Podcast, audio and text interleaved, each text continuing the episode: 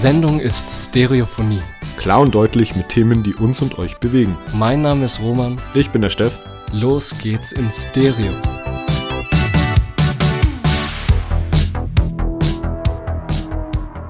Roman, wie geht's dir? Ja, Steff, ganz ehrlich, mir geht's in der Spritzigkeitsskala so eher so mild. Okay. Ich sagte, das Wetter ist nicht so heftig. An Muttertag hatte ich noch meinen Ghetto Blaster ausgepackt, weiß ja Bescheid, mein Ghetto Blaster, mein, mein Klar, Baby. Ich, ich erinnere mich. Diese Woche war aber irgendwie das einzige, was ich wirklich ausgepackt habe, meine halb verstaubte Herbstjacke. Okay, Herbstjacke im Frühling. Ja, das ist halt das Problem. Das ist halt das, dem Wetter geschuldet, dass Ja. im Frühling wirklich Regen ist und Ja, ja. Also, du weißt ja, also das Ich verstehe. Geht mir, geht mir nicht großartig anders, was das betrifft. Ja, was, was habe ich noch? Ah ja, auf jeden Fall, ich war bis Donnerstag, jetzt hört zu, seit dreieinhalb Wochen clean. Bedeutet bei mir halt komplett alkfrei. ah ja. Also da hier auf die Schulter. Ich wollte eigentlich vier Wochen aushalten, aber dann war ausgerechnet am 13. Mai Vatertag. Das, äh, ja, das musst du mir jetzt nochmal erklären, weil, keine Ahnung, Vatertag. was hast du da für einen Auftrag gehabt an diesem Tag? Der Grund war, dass ich äh, mit der Familie von meiner Freundin, wir waren da, ich weiß nicht, ob du diese Tradition kennst, mit dem Bollerwagen und Ja, klar kenne ich die, aber das machen doch normalerweise nur Väter, oder? Ja, aber es ist doch äh, spaßiger, wenn da noch mehr Leute dabei sind, oder nicht? Okay, ja, gut. Je mehr, desto besser. Okay, so viel waren wir wegen Corona nicht, aber es hat auf jeden Fall richtig Spaß gemacht. Alles klar. Und ja, deswegen die Challenge irgendwie failed. aber ein Grund irgendwie dann nächste Woche wieder, ähm, mich wieder herauszufordern. Die nächsten vier Wochen, die oder nächsten wie? vier Wochen. Geil. Okay, ja, gut. Ich drück die Daumen, dass es diesmal klappt. Danke, danke. Ach ja, und ich habe mir einen Schnauzer schneiden lassen. Ja, den äh, habe ich tatsächlich, äh, also ist schwer zu übersehen. Schwer zu übersehen. Ich, ich habe das Gefühl, ich sitze hier mit äh, Freddie Mercury oder Tom Selleck. Ich meine, du trägst ja auch immer gern Hawaii-Hemden, oder? Also Ja, ja, eher richtig. Tom Selleck. Ja, Wenn also- du jetzt noch einen weißen Ferrari fährst, dann mache ich mir langsam Sorgen. Soll ich dir sagen, was meine Mama gesagt hat, wie ich ausschaue? Älter? Ja, das auch, aber er, er hat gesagt, wie so ein äh, türkischer Teppichverkäufer. Wollen Sie Teppiche kaufen? Nein, Mann, ich finde, ich finde, er steht dir richtig gut, aber du hast halt echt so ein, so ein, es hat schon so ein 70s-Stil irgendwie. Ja, das ist ja auch das, was wir wollen. Das ist, was wir wollen. Und äh, Steff, wie geht's dir? Hau raus. Ja, also so alles in allem geht's mir eigentlich ganz gut. Kann mich gerade nicht beklagen. Ich hatte jetzt die Woche Urlaub. Ich hatte äh, am Dienstag, also als wir unsere letzte Folge rausgebracht haben, hatte ich Geburtstag. Ich bin 31 Jahre alt geworden. Und äh, ja, ich habe auch dann irgendwie so mit mein, mein größtes Geburtstagsgeschenk gleich am Tag drauf gekriegt. Ich habe nicht mal meine erste Corona-Impfung bekommen. Ja, heftig. Wie war's? Endlich. Ja, war äh, cool, war cool, kann man jetzt schlecht sagen.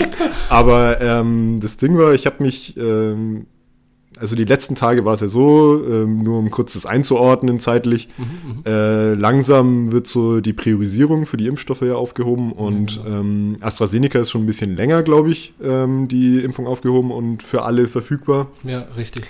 Und äh, dementsprechend äh, habe ich mich äh, einfach mal bei ähm, meinem Hausarzt gemeldet und ähm, habe dann zufälligerweise gleich einen Impftermin äh, zwei Tage später bekommen. Also richtig gut. Und So richtige psychische Entlastung, oder? So Ja, voll. gemerkt zu haben, jetzt geht's bergauf. Ja. Jetzt bin ich geimpft. Und ich glaube aber bei AstraZeneca wartest du zwölf Wochen bis zur zweiten, ne? genau, also mittlerweile wartet man, glaube ich, zwölf Wochen. Ich glaube, davor waren es acht. Ja, ja, genau. Aber naja, egal. Also ich habe sie jetzt die erste Impfung und äh, dementsprechend, wie du sagst, es ist eine psychische Entlastung. Hab dann dementsprechend aber auch äh, am selben Abend dann noch äh, die knüppeldicke äh, Nebenwirkungen Oh, gehabt. Ja, ja, ja. Also ich bin den ganzen Abend mit Schüttelfrost auf dem Sofa gelegen. Ja, ich habe schon gemerkt, du hast mir nicht mehr geantwortet. Aber nee, ich war tatsächlich einen Tag komplett ausgenockt deswegen. krass, Mann. Okay. Aber äh, jetzt ist alles wieder gut. Also das ist auch äh, wirklich in, nach einem Tag äh, irgendwie alles weg. Das heißt, heute können wir mit vollster Energie diese Podcast-Folge Genau, so ist es. ja, um was geht es denn heute, Roman? Genau, wir wollen heute als, also mit Elan und vollster Energie, als dritte Folge unseres Podcastes ein Format präsentieren, auf das wir beide mega Bock haben. Wir hatten schon angeschnitten, dass wir beide wirklich auf die alten Zeiten abfahren. Steff kennt mehr als ich von den Good Old Days.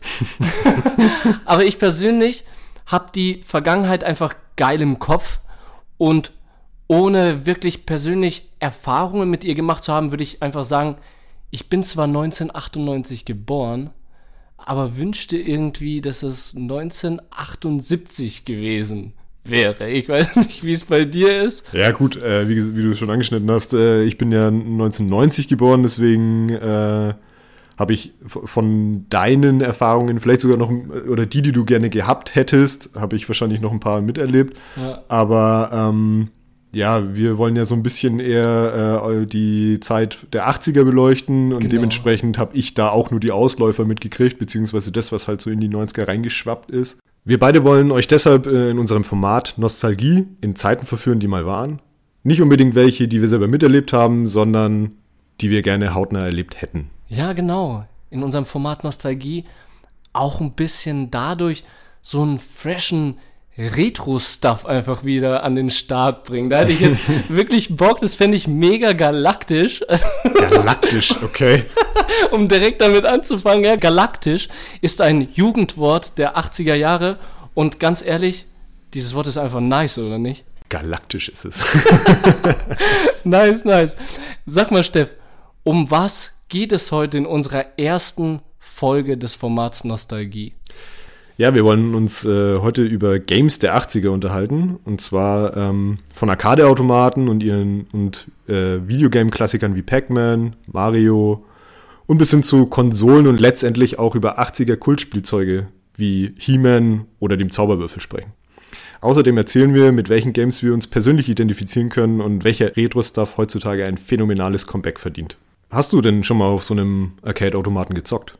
Arcade-Automat? Ja, Mann. Und das fand ich mega fresh.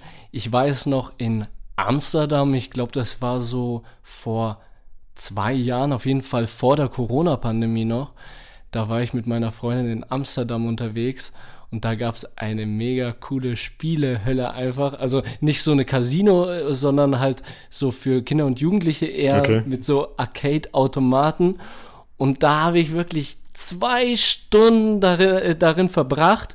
Johanna hat schon einen roten Kopf bekommen, wollte mich rauszerren, aber ich da an, die, an diesem Lenkrad die Kurven gefahren, in dem Sitz in dem, oder in dem Cockpit bin ich Flugzeug gefahren oder ich hatte irgendwelche, äh, irgendwelche Plastikwaffe in der Hand, hab damit Alien weggeballert, ja. ja, nur, dass ihr wisst, was ein äh, Arcade-Automat überhaupt ist. Also ich erzähle schon irgendwas. Für die jüngeren Zuhörer, ja, genau. die diese Dinger nicht mehr kennen.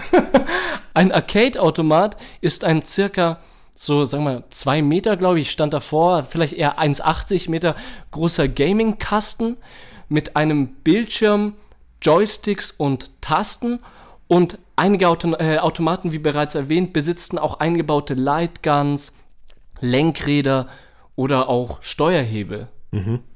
Ja, okay, du hast jetzt ähm, die Erfahrung erst vor zwei, drei Jahren gemacht, hast du gerade gesagt. ja. Die Dinge gibt es ja aber wesentlich länger schon, ja. ja Beziehungsweise heutzutage gibt es sie eigentlich eher fast nicht mehr. Ja. Aber seit wann gibt es sie denn eigentlich genau? Ja, Steff, in den 70er und 80er Jahre gab es einen mega Arcade-Automaten-Hype wirklich. Also okay, ja. damals gehörten sie zum festen Inventar von Supermärkten, Gaststätten, Kneipen, Spielehallen und Kioske. Das können wir uns gar nicht mehr vorstellen, ja. Kneipen? Was ist das? Kneipen, was ist das? jetzt wissen wir, also gerade äh, vor zwei Jahren wusste ich es noch, aber jetzt nur noch schleierhaft. Auf jeden Fall, da die Arcade-Games mit Geld gespielt wurden und durch die einfachen Spielregeln, und das fand ich richtig spannend, einen gewissen Suchtfaktor auch aufzeigten, wurden sie allerdings an vielen öffentlichen Stellen vom Staat gesetzlich verboten. Okay. Also das fand ich heftig. Und äh, bevor ich es vergesse, das erste Arcade-Spiel, will ich jetzt einfach mal äh, rausdroppen, war Galaxy Games. Und dieses Spiel Galaxy Games wurde von Bill Pitts und Hugh Tuck entwickelt das waren so Studenten in einem Studentenheim in Stanford. Mhm. Und die haben das in einem Studentenwohnheim einfach gebaut, dieses, äh, diesen Arcade-Automaten. Also ich weiß nicht, wie der dort aussah, aber auf jeden Fall so der Vorreiter. Und die Studenten waren so begeistert davon, dass sie aus dem Spiel eine, ja, eine kommerzielle Spielekonsole kreierten. Sag mal, Steff, diese kommerzielle Spielekonsole, wie ist da das Spielekonzept überhaupt an so einer Maschine? Ja, das Konzept generell war ja, dass äh, solche Arcade-Automaten mit Geld gespielt wurden. Hast du ja gerade eben schon mal angeschnitten. Und zwar äh, durch den Einwurf von Münzen hat man sich sogenannte Continues äh, erkauft, also Runden, die man spielen konnte. Und ähm, in der Regel gab es halt eben eine, eine festgelegte Anzahl an diesen Continues, also Münzen im Speicher. Man konnte hin und wieder auch äh, sich Münzen erspielen durch Erfolge im Spiel. Und ebenfalls äh, war kennzeichnend auch, dass der Schwierigkeitsgrad bei manchen Automaten halt eben eingestellt werden konnte über den Regler am Automaten selber. Ja, richtig. Also diese Arcade-Spiele mit dem Coin einwerfen und wie ich, wie ich auch schon davor gesagt habe, dieser mh, Suchtfaktor einfach da drin. Diese Arcade-Spiele waren einfach kurzweilig und unterhaltsam. Und einige Arcade-Spiele lösten deshalb wirklich einen richtigen Hype aus, wie zum Beispiel das Spiel Pac-Man. 1980 verursachte das Spiel Pac-Man eine richtige Sensation. Also ich glaube, in den Kreisen hatte man das, habe ich gelesen, als Pac-Manie sogar äh, bezeichnet, mm, diese Zeit. Okay, ja. Habe ich schon mal gehört, den Begriff, ja. ja, ja Pac-Man ist ein Klassiker, oder? Ja, genau. Also Pac-Man kam, glaube ich, 1980 raus. Mhm. Ähm, wie gesagt, wurde erstmal als äh, Arcade-Automat veröffentlicht. Mittlerweile kriegst du das ja wahrscheinlich als App auf jedes Handy und keine Ahnung. Aber ähm, erstmals wurde es, wie gesagt, am 22. Mai 1980 als Puckman veröffentlicht. Als Puckman? Puckman hieß es am Anfang, ja. Und okay. zwar äh, hat sich der Name aus ähm, der japanischen Lautmalerei Paku Paku abgeleitet. Also manche erinnern sich vielleicht noch, das ist das Geräusch, was äh, der gute gelbe Herr beim Öffnen und Schließen seines Mundes äh, macht. und äh, eben auch diese puckförmige Gestalt, die er hatte. Mhm. Ähm, war halt eben namensgebend. Okay. Und ich glaube, außerdem äh, bedeutet Puck auf Englisch auch Kobold, wenn ich mich jetzt nicht irre. Ja, ja, ja. Ähm, das Ding war bloß, äh, dass äh, relativ, also im gleichen Jahr, wo das Spiel erschienen ist, also am 26. Oktober erschien das Spiel von Midway mhm. und hat dann aber den Namen Pac-Man angenommen, weil die Aufschrift Puckman auf den Automaten oft äh, so verschandelt wurde, dass aus Puckman Fuckman geworden ist. Oder Fuckman. Ja, genau. Und äh, genau, das Spiel an sich blieb aber unverändert, bloß der Name hat sich halt eben auf den Automaten geändert. Ja, krass. Also das Prinzip, äh, der gelbe Pac-Man, der durch das Labyrinth fährt, äh, seine äh, Pillen, glaube ich, aufsammelt und halt eben von vier Geistern gejagt wird, beziehungsweise äh, halt eben auch die vier Geister eben von Pac-Man gefressen werden können. Ja, genau, genau. Ich erinnere mich gerade so, die Pac-Man-Zeit, ich habe das Spiel auch gezockt und zwar öfters mal so auch in der Schule, da war das irgendwie auf den Computern drauf, ich weiß nicht warum. Ernsthaft? Hast ja, du schon ja. vorinstalliert, oder? Ja, ich weiß ja irgendwie schon. Ja, okay. Habe ich ja gerade gesagt, im Endeffekt. Äh, Was überall einfach. Ja, überall. Aber, Aber, der Ursprung kommt vom, Auto, vom Automaten. Vom Automaten. Ja. Spannend, spannend. naja, ein Spiel, das auch mega gehypt worden ist, war auch Battlezone von 1980. Das kannte ich jetzt persönlich gar nicht, aber fand ich trotzdem ziemlich spannend, weil Battlezone ein Panzersimulationsspiel war mhm. und Battlezone war das erste Spiel mit 3D-Grafik und auch das erste kommerzielle 3D-Spiel und das erste Spiel in Ego-Perspektive. Das fand ich heftig, als ich das gelesen habe, weil ich meine, ich spiele äh, ganz gerne auch so Spiele in Ego-Perspektive. Und damals zu sehen, wo die Wurzeln sind, in diesem Battlezone-Spiel von 1980, das war ja ein Panzer, der das Ziel hatte, gegnerische Panzer und zielsuchende Raketen zu treffen und diese auch zu vernichten. Und ab und an kam da auch mal, da auch mal UFOs äh, durch den Bildschirm geflogen und die brauchte man nicht unbedingt abschießen, aber die gaben anscheinend Bonuspunkte. Okay, Fa- Fand ich interessant. Einfach so simpel, ne? Das sind wir gar nicht mehr gewohnt in den neueren Spielen jetzt, wo es richtig Open World gibt. Ja, du? schon. Aber witzig finde ich, dass die Ego-Perspektive ja da dann mehr oder weniger ihren Ursprung hatte, weil Ja. die wird ja bis heute äh, noch als, als gängiges Prinzip für Immersion genutzt und alles. Ja, richtig. Und das ist einfach heftig, ganz Voll ehrlich. gut. Ja, ähm, ein Jahr später äh, kam dann Donkey Kong raus. Mhm. Äh, Donkey Kong kennt bestimmt jeder, das ist der Affe mit der Krawatte, der Gorilla. Ja, safe, safe. Und äh, der war titelgebend äh, für ein Spiel. Und zwar war er aber nicht spielbar, sondern er war der Bösewicht in dem Spiel. Okay. Und der, den man gespielt hat in dem Spiel, war der sogenannte Jumpman. Und Jumpman ist der Vorreiter beziehungsweise das Vorbild für Super Mario gewesen. Was? Mario war ursprünglich Jumpman. Jumpman, genau.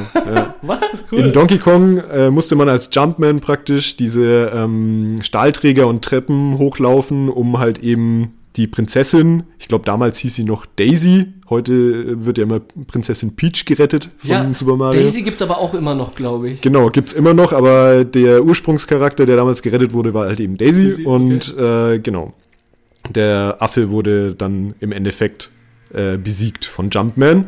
und dementsprechend ein paar Jahre später äh, kam dann äh, Super Mario Bros. raus. Und das war ja eigentlich der Ursprung für die Videospielfigur par excellence. Also ich meine, jeder kennt Super Mario, egal ob man es schon mal gespielt hat oder nicht. Das ist immer der italienische Klempner mit der äh, roten Mütze und dem Schnurrbart. Ja, genau. Schnurrbart, sind wir wieder beim Schnurrbart, sehr gut. Aha. Mustache. Wenn du jetzt noch eine rote Mütze auf hast, äh, Aber wie Mario will ich nicht ausschauen. Das ist komisch. Eher wie Luigi. Luigi hatte doch auch eine, einen Schnauzer, oder nicht? Ja schon. Der war, der war auch ein bisschen größer als Mario. Ja, genau.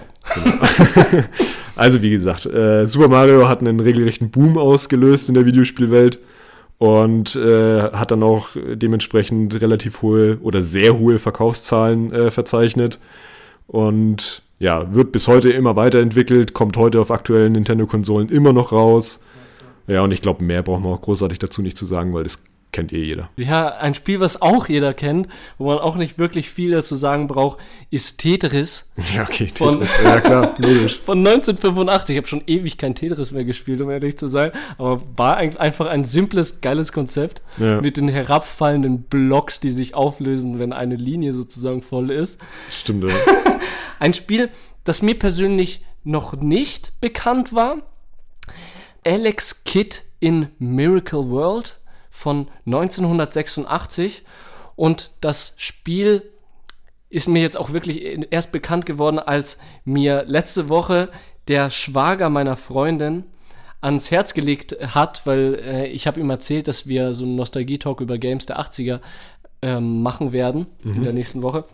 Meinte zu mir, hey, bitte, bitte, bring Alex Kidd in Miracle World äh, rein. Das war so ein, richt- ein Spiel, was ich richtig gehypt habe. Und als ich dann recherchiert habe, habe ich auch gesehen, Alex Kidd in Miracle World war anscheinend ein heftiger Konkurrent von Super Mario Bros. Ja, stimmt. Ich habe es mir in, im, im, in der Recherche jetzt vorher auch mal angeguckt und klar, es ist ein Side-Scroller Jump'n'Run, aber dadurch, dass es halt ungefähr zur gleichen Zeit rauskam, war es ein krasser Konkurrent dazu. Ja. Ja. Aber man sieht auch, es hat, gab einen Gewinner in, dieser, in diesem Konkurrenzkampf, weil ich habe tatsächlich von diesem Spiel noch nie was gehört. Ja, richtig. Und das war halt Super Mario Bros. Ja, genau. Und was ich cool fand, war auch, dass anscheinend dieses Game in der Konsole Sega Master System 2 einfach mit eingebaut war. Also es war vorinstalliert. Es war vorinstalliert, Ah ja, richtig. okay. Und äh, der Schwager meiner Freundin hat auch irgendwie gesagt, es wussten nicht viele, dass das Ding vorinstalliert war, weil du das nur irgendwie aufgeploppt bekommen hast, wenn du die Disk entweder falsch reingesteckt hast, also die externe, das externe Spiel, das andere, falsch reingesteckt hast in die Konsole, Okay. weil dann kam so ein Bildschirm und dann ist dieses äh, Spiel aufgeploppt Abgefahren. abgefahren oder irgendwie anders auch noch, aber es haben echt wenige gecheckt, dass es da gab. Und Also war es nicht mit Absicht vorinstalliert, sondern es war eher ein Fehler, dass es da noch mit nein, drauf ich ist? glaube, das war mit Absicht, aber es war irgendwie schwer, daran zu kommen. Das haben die irgendwie Okay. nicht so du- durchdacht, so wie ich es verstanden habe. Auf jeden Fall war dieses Spiel auch Standardspiel auf der 1990er Version vom Sega Master System 1 und konnte dort halt auch standardmäßig und ohne zusätzlichen Kauf gezockt werden. Mhm. Cool. und die Konsole Sega Master System von 1987, ja, okay, war ja jetzt kein Arcade-Automat mehr, mhm. sondern eine Heimvideokonsole, ähnlich einer PlayStation. Und die Sega Master System kam natürlich, wie der Name schon andeuten lässt, von der japanischen Firma Sega und stand auch im, in direkter Konkurrenz zu Nintendo Entertainment System vom Jahre 1986. Das hieß auch irgendwie Famicom, oder? Genau, in Japan hieß es äh, hieß der NES Famicom. Der kam auch, glaube ich, zwei Jahre früher raus tatsächlich. Aber ja, ähm, jetzt sind wir schon bei den Heimkonsolen. Wollen wir, wollen wir einfach mal ein bisschen generell drüber sprechen, ähm, was es für Konsolen so gab? Also ja, wir überfliegen jetzt einfach mal so ein bisschen hier die Generationen, weil es ist tatsächlich, also die ganze Konsolengeschichte ist in Generationen aufgeteilt. Mhm, mhm. äh, die erste Generation ist, war weit vor den 80ern, also die werden wir jetzt nur mal kurz anschneiden. Ähm, damals gab es äh, mangels Technik äh, halt eben nur einfache Pixelspiele. Ich glaube, das bekannteste davon ist Pong. Pong. Ich glaube, das ist auch generell einfach das erste Videospiel ever, oder? Also ich weiß es jetzt nicht genau, ich habe es jetzt nicht genau nachgeschlagen, aber das galt damals als Telespiel, in Anführungsstrichen. Okay, das okay. hat meine Oma auch immer gesagt, Telespiele. Telespiele. äh, und äh, wie gesagt, das ist, hat, äh, war halt jetzt kein komplexes Spiel, das waren im Endeffekt nur zwei äh, Pixelbalken, die sich gegenseitig einen Ball hin und her gespielt haben. ja, und äh, wir wollen uns jetzt aber auf äh, äh, die ab der zweiten Generation auf eine Auswahl der Heimkonsolen irgendwie spezialisieren. Genau. Machst du mal die zweite Generation? Jawohl, da fange ich einfach mit der Atari-Konsole an. Da gab es Atari 2600 und Atari 5200. Das eine war 1977 und das andere war 1982. Das waren einfach Konsolen mit so Joysticks, ja. die man bedienen konnte. Und 1982 kam auch ein Heimcomputer raus, das war der Commodore 64. Da gab es auch so externe Laufwerke zum Zocken. Ich, ja, genau. Äh, der, also der Heimcomputer war ja eigentlich für Büroarbeit gedacht, aber dadurch, dass er ähm, eben als, glaube ich, erstes Gerät, äh, also als erster Heimcomputer externe, ein externes Laufwerk hatte, konnte man, glaube ich, Datasetten hießen die damals, okay. Disketten oder halt eben solche Cartridges, wie man sie auch dann später noch beim Super Nintendo und beim äh, Nintendo Entertainment System irgendwie gekannt mhm. hat, äh, konnte man halt eben Spiele auf dem Ding auch zum Laufen bringen. Und deswegen wird der immer in den Listen auch eher als Konsole gerechnet. Okay. Aber im Grunde ist es ein Heimcomputer, genau. Du hast schon irgendwie den Nintendo angeschnitten. Das war ja dritte Generation, oder? Genau, ja. Dritte Generation war dann, wie gesagt, wir haben es vorhin schon mal kurz erwähnt, das ist der Nintendo Famicom gewesen, der kam 1983 in Japan raus. Ähm, bei uns ist der dann drei Jahre später äh, als Nintendo Entertainment System rausgekommen. Und ähm, die dritte Generation, da gehört dann, wie vorhin schon von dir erwähnt, das Sega Master System von 1987 dazu. Und bei der vierten Generation spielt Sega auch eine Rolle. Da hatten die Konsolen 8-Bit-Prozessoren und teilweise auch so 16-Bit-Eigenschaften. Ich glaube, das bedeutet irgendwie, die Grafik war ein bisschen geiler und die Tiefen ließen sich besser spielen. Ja, oder? genau, da werden uns jetzt die Technik-Nerds wahrscheinlich lünchen, aber also ich kann es jetzt auch nicht genau erklären, aber äh, umso mehr Bit, umso besser war die Grafik. Ja, genau. das glaube ich einfach runterbrechen. Genau, und eben 16-Bit war dann die vierte Generation Sega Mega Drive von 1988 und auch von Nintendo das Super Nintendo Entertainment System genau. SNES e von 1989. Das war der Nachfolger vom NES logischerweise und ja, 89 kam der raus. Genau. Geiles Ding, den hätte ich auch gern gehabt. ja, aber dann kommen wir ja jetzt langsam zu, also zumindest äh, zu Konsolen, mit denen ich mich mehr identifizieren kann. Mhm. Und zwar zu den Handheld-Konsolen, richtig? Genau, die sogenannten Handhelds, das sind äh, im Endeffekt äh, Konsolen, die nicht irgendwie an den Fernseher angeschlossen werden mussten, sondern halt eben per Akku oder Batterien halt eben äh, in die Hosentasche gepasst haben. äh, der Vorläufer vom allseits bekannten Nintendo Game Boy, der 1989 in Japan und in Deutschland ein Jahr später rauskam, den kennt ja wohl jeder. Ja, safe. Ähm, aber der Vorläufer davon war der Nintendo Game Watch. Mhm. Und zwar war das ein sehr viel kleineres Gerät und das hatte damals noch so, so einen LCD-Bildschirm, so einen ganz simplen.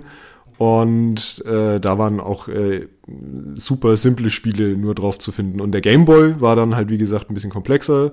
Und ja, mit diesem Game Boy kann ich mich ja irgendwie total identifizieren. Mhm. Also nicht mit dem der ersten Generation, sondern mit dem Nintendo Game Boy der sechsten Generation.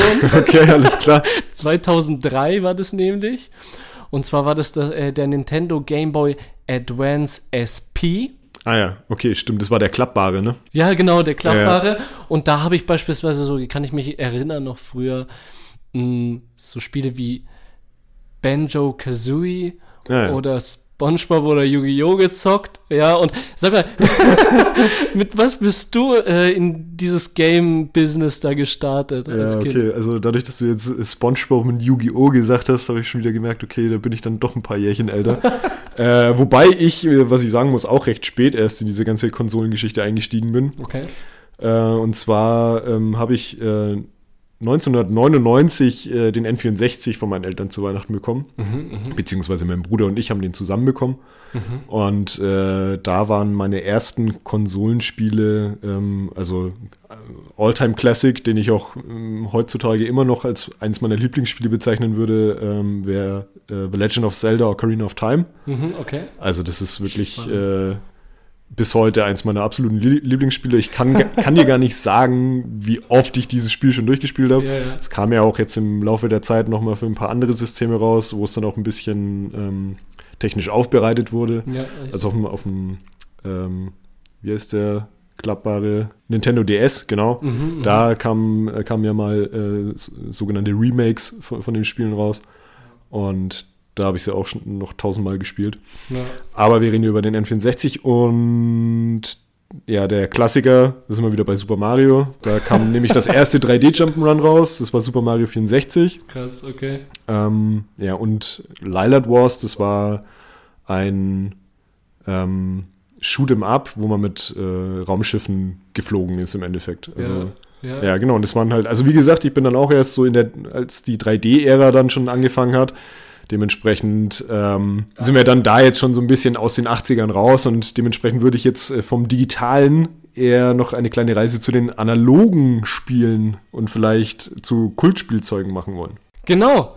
Deshalb direkt zu den 80er Kultspielzeugen. Was fällt dir da so ein in den 80er Jahren? Ja, also äh, primär, glaube ich, äh, was jeder kennt, ist der, der Zauberwürfel, der äh, Magic Cube, glaube ich, heißt er, äh, mit den unterschiedlichen Farbfeldern, die durch Drehen äh, so versetzt werden müssen, dass jede Seite irgendwie eine Farbe bekommt. Ja, ich meine, das ist auch so ein klassisches Ding, was bis heute überlebt hat und was bis heute sich eigentlich auch nicht verändert hat. Also hast du jemals, also ich weiß nicht, hast du, das hast du bestimmt mal gespielt? Ja, ja Cube? Klar. Ob ich einen gelöst habe? Hast du schon mal einen gelöst?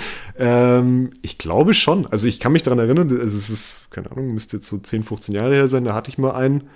Und den habe ich dann immer so vom Schlafengehen habe ich, äh, hab ich da dran rumgedreht.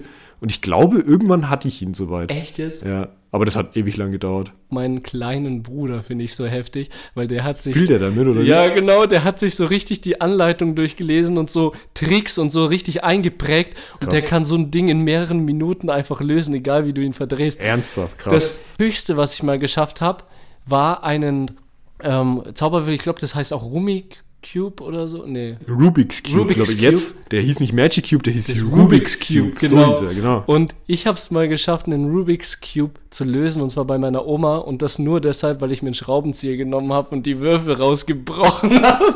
Ein Cheater. Und wieder neu zusammengesetzt habe. Und allen dann so mit acht oder so, oh, schaut mal, ich bin äh, mega intelligent. Ja, um uns zu verteidigen. Wir hatten damals noch kein YouTube mit irgendwelchen Tutorials. Und keine ja, heftig, Mann. Dann gab es natürlich auch Spiele wie Dr. Bibber. Ja, stimmt. Das ist auch noch ein Ding. Also ich glaube, das werden wir jetzt noch ein paar Mal haben, dass die Spiele von damals es einfach bis in die heutige Zeit geschafft haben. Klar, aktualisiert, aber eigentlich vom Grundprinzip immer noch das gleiche. Ja, Echt, Dr. Bibber ist auch aus den 80ern? Dr. Bibber ist auch von, äh, aus den 80ern. Ich glaube, sogar das Spiel hatte ich oft in der, im Kindergarten gespielt. So. Ja gut, das war ja aber später. Das war später, ja, aber zu dem Thema, dass das trotzdem noch äh, gespielt worden ist, ja. Ja, also genau. äh, ich weiß nicht, ob die heute noch Dr. Bibber spielen, aber ich weiß, dass ich in meiner Kindheit Dr. Bibber noch gespielt Also ich bin mir habe. ziemlich sicher, wenn du heute in den Laden gehst, in die Spielzeugabteilung, dass es heute immer noch Dr. Bibber als Spiel gibt. dort ist, ja. Vielleicht irgendwie in so einer stylischen Variante, wo Dr. Bibber irgendwie in 3D so aus dem Brett und die Organe, die Maybe, keine Ahnung. sind so richtig real, ja, ja. Und was es nicht mehr gibt und was ich aber richtig geil fand, war das Spiel Turbo Racing Cockpit. Sagt dir das was? Mann, das, ich hab's, also als wenn du mir jetzt nur den Namen gesagt hättest, hätte ich wahrscheinlich gesagt, ja, nee, eigentlich sagt mir jetzt nichts. Ich hab's mir vorhin im Internet nochmal angeguckt. Es hatte irgendwie ein Kumpel von mir. Ich weiß nicht mehr, wer es war, aber ist ja auch egal. Auf jeden Fall ist das ähm, im Endeffekt mh, eine, eine Armatur von einem Auto mit einem Lenkrad und einem Schalthebel. Ja. Äh, Die Rückseite sieht aus wie, wie ein roter Porsche irgendwie. Das ist ein richtig abgefahrenes Ding und es war eigentlich ein ganz einfaches äh, äh, Konzept. ja, Konzept irgendwie. Das war kein richtiger Bildschirm, sondern das war äh, eher mit Lampen und ähm, ja, ähm, Schablonen, die dahinter ge- gelaufen sind. Und wenn man es angemacht hat, da konnte man den Zündschlüssel so drehen und dann hat das Ding auch so ein Geräusch gemacht. Das hat so das Rattern angefangen. und dann ist auf diesem Bildschirm halt die Straße von oben nach unten gelaufen und man konnte über das Lenkrad, konnte man dann das Auto von links nach rechts bewegen und konnte da irgendwie dem Gegenverkehr ausweichen und solche Nummern. Und konnte über den Schaltknüppel, konnte man auch das, die Geschwindigkeit richtig erhöhen. Ja. Also es ist dann, ich meine, es gab zwar jetzt, glaube ich, keinen keinen Effekt, wenn man jetzt gegen ein anderes Auto gefahren ist, aber ich glaube, das war auch irgendwie einfach nur der, ein simples Spiel halt im Endeffekt, dass man diesen Gegenverkehr damit ausweichen konnte. Das geht ja wieder so in die Richtung Arcade-Automaten. Ja, ein bisschen schon, aber es ist eher was Mechanisches halt. Ne? Es war ja kein richtiger Bildschirm und kein, äh, kein Videospiel jetzt in dem Sinn, ja. aber äh, trotzdem witzig. Ja. Absolut, habe ich richtig gefeiert. Heute auch erst wieder dran gedacht. Also es war so ein richtiger äh, Flashback, sage ich jetzt mal, den ich da hatte. Als So, ich so ein das gesehen habe. nostalgisches Gefühl. Ja, genau. Und da, das, äh, genau das wollen wir mit diesem Talk irgendwie auslösen. Richtig. Genau. Ähm, ja, was war denn noch so in den 80ern unterwegs, Roman? Ja, ich kenne die Ac- Actionfigur nicht. Ich habe von He-Man aber während meines FSJs irgendwie äh, gehört. Und zwar von meinem, Ja, He-Man war ja keine richtige, also war ja eigentlich eine Fernsehserie. eine Fernsehserie, ne? Ich habe immer mal wieder, hat man die mal, habe ich die mal als Kind gesehen, aber ich glaube, dafür war ich dann tatsächlich doch ein bisschen zu jung, dass ich das wirklich ähm, bewusst geguckt habe. Äh, aber es war mir auf jeden Fall ein Begriff und äh, die Actionfiguren, die kenne ich auch noch, ja. Ja, auf jeden Fall hat- wollte ein Kollege, weiß ich noch, während meines FSJs, diese Actionfigur im Kinderhort wieder einführen, dass Okay. die Kinder diese He-Man-Actionfiguren wieder spielen. Ja, und als ich dann gesagt habe, He-Man, He-Man, was ist das? Wer ist, wer ist dieser He-Mann? Wer ist dieser He-Man? Wollte er mich direkt rauskicken, ehrlich. Ja, er ist zu so Recht. aggressiv geworden. ja, was gab's in den 80er Jahren noch so für Brettspiele? Ja, genau. Also Brettspiele haben sich, äh, hatten da ähm, nicht wirklich ihren Ursprung, würde ich sagen. Also, aber viele äh, der Brett Brettspielmarken, die damals rausgekommen sind, gibt's ja wie bei Dr. Bibber ähm, heute auch noch. Also, was ich jetzt hier so auf dem Zettel stehen habe, ist äh, das verrückte Labyrinth. Das Ja, gibt's Klassiker. wahrscheinlich jetzt mittlerweile auch in tausend verschiedenen Varianten und keine Ahnung. Ähm, Sagaland habe ich jetzt hier noch stehen. Das, ähm, da erinnere ich mich auch dran. Das ist auch eher so abenteuerlastig gewesen. Dann Cluedo, klar, ist ein Klassiker, das kennt wahrscheinlich auch jeder. Na klar. Ähm, und das Spiel des Lebens hat anscheinend da auch ihren, äh, seinen Ur- Ursprung gehabt. Boah, das Spiel des Lebens, ich weiß noch, das hatte meine Oma, beziehungsweise hat wahrscheinlich meine Oma immer noch in dem Spieleraum stehen und als Enkel. Hatte die einen Spieleraum? Ja, ja, ein Spieleraum. Meine Eltern hatten einen Schrank, da war alles mit Brettspielen voll. Ja, wir hatten sogar coolerweise einen Spieleraum und da bin ich jedes Mal zum Spiel des Lebens gerannt, habe gesagt, Oma, Oma, Oma, bitte Spiel des Lebens, bitte Spiel des Lebens, weil ich das so gefeiert habe. So gut, ja, da erinnere ich mich auch noch dran. Das fand ich auch immer gut. Ja. Was ich auch gut äh, fand, aber das war ja natürlich nicht in den 80ern, wo ich das gut fand, sondern halt wahrscheinlich so, als ich sieben oder acht war oder ein bisschen jünger. Also Anfang der 2000er. Anfang der 2000er, ja, so 2005, war Lego. ja. Aber Lego war natürlich auch Kultspielzeug in den 80er Ja, Jahren. klar, Lego äh, habe ich auch als Kind gespielt und also ich glaube, Lego gibt's ja auch schon wesentlich länger, oder? Also als, also ich glaube 1930 oder so kam. Ja, ja, so 19, 20, 1930, so, das hat ja eine ewig lange Geschichte schon, dieses Ja, Lego. voll. Aber ähm, wie du sagst, äh, tatsächlich baue ich ja jetzt noch hin und wieder Lego. ja, es ist mega geil. Und es ist, ich finde es auch mega nice, dass sich Lego auch so gehalten hat. Ja. Lego, dass Lego einfach so ist, wie es ist. Hm. Und dass wir das so gewohnt sind, wie die Leute das in den 80ern schon kannten. Mm. Aber ich habe mir auch überlegt, mm, auf was wir heutzutage einfach Bock hätten, was es jetzt nicht mehr so in der Form gibt. Mhm. Und da habe ich mir gedacht, als wir so das Konzept geschrieben haben, ich hätte wirklich mega Bock, um nochmal Revue passieren zu lassen, auf so einen Arcade-Automaten.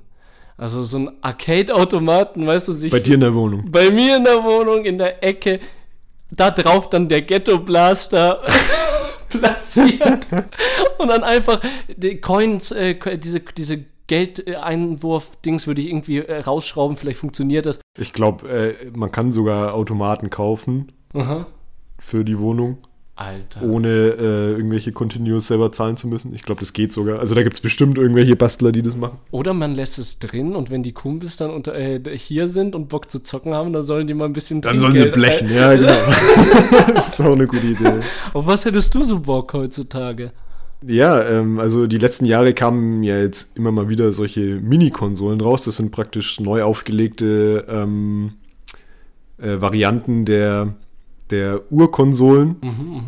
Und ähm, ja, das ging los mit dem NES. Der kam da irgendwie als, im Endeffekt ist es glaube ich nur noch ein USB-Stick, der halt in der Verpackung von dem Ding ist. Okay. Und den kannst du jetzt mittlerweile mit einem HDMI-Kabel auch an den modernen Fernseher anschließen. das ist ganz geil. Ja. Ähm, genau, und dadurch, dass der N64 meine erste äh, Konsole war, würde ich mir einfach wünschen, so, ein, äh, so eine Mini-Version von, vom N64.